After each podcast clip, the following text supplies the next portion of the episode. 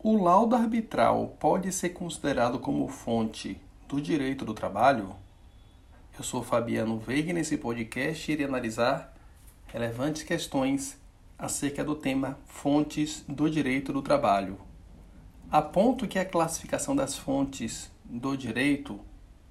leva em conta, entre outros critérios, o que define como fontes materiais e fontes formais. As fontes materiais referem-se ao momento pré-jurídico, ou seja, aos fatores econômicos, sociais e culturais que ensejam a edição de uma norma jurídica. Já as fontes formais dizem respeito ao momento jurídico,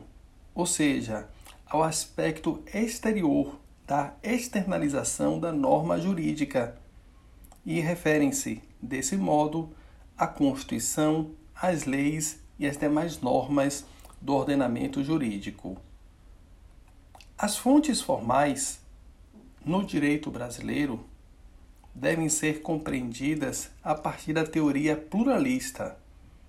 em que se admite a criação de normas jurídicas diretamente pelos destinatários da tal norma. Neste sentido, como consequência da adoção da teoria pluralista, é possível nós classificarmos as fontes formais em fontes autônomas e fontes heterônomas. As fontes autônomas, criadas pelos destinatários da norma, ao passo que as fontes heterônomas são criadas por um terceiro, normalmente pelo próprio Estado. Entre as fontes formais heterônomas, merece especial destaque a Constituição Federal de 88, que estabeleceu um Estado democrático de direito e previu uma série de direitos e garantias fundamentais, inclusive trabalhistas,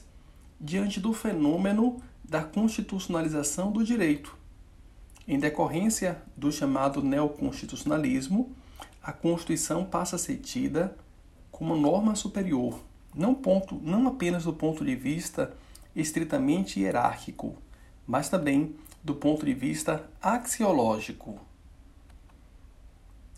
Entre as fontes formais do direito heterônomas, destaca-se a sentença normativa,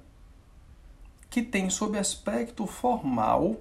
a natureza de uma decisão judicial proferida pelos tribunais regionais do trabalho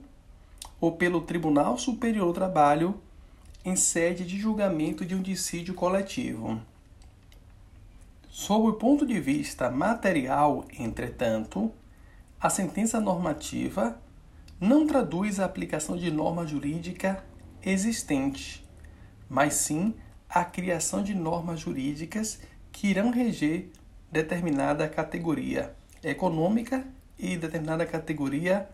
profissional entre as fontes formais heterônomas do direito do trabalho,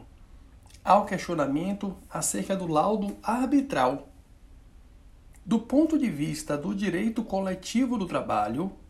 não se tem dúvida de que, diante da previsão do artigo 114 da Constituição, o laudo arbitral é fonte formal heterônoma do direito coletivo do trabalho pois irá estabelecer normas gerais, abstratas, impessoais, aplicáveis a determinadas categorias. Entretanto, em que pese o disposto no artigo 507-A da CLT, com redação conferida pela reforma trabalhista, autorizando a pactuação de cláusula compromissória de arbitragem e permitindo, portanto, a resolução de um conflito individual trabalhista mediante arbitragem nos contratos individuais cuja remuneração do trabalhador seja superior a duas vezes o limite máximo estabelecido para os benefícios do regime geral de previdência social, desde que o empregado tenha iniciativa na pactuação ou com ela concorde,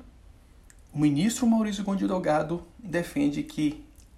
o laudo arbitral não pode ser considerado como fonte individual do direito do trabalho, haja vista que, nesta hipótese, irá incidir especificamente em relação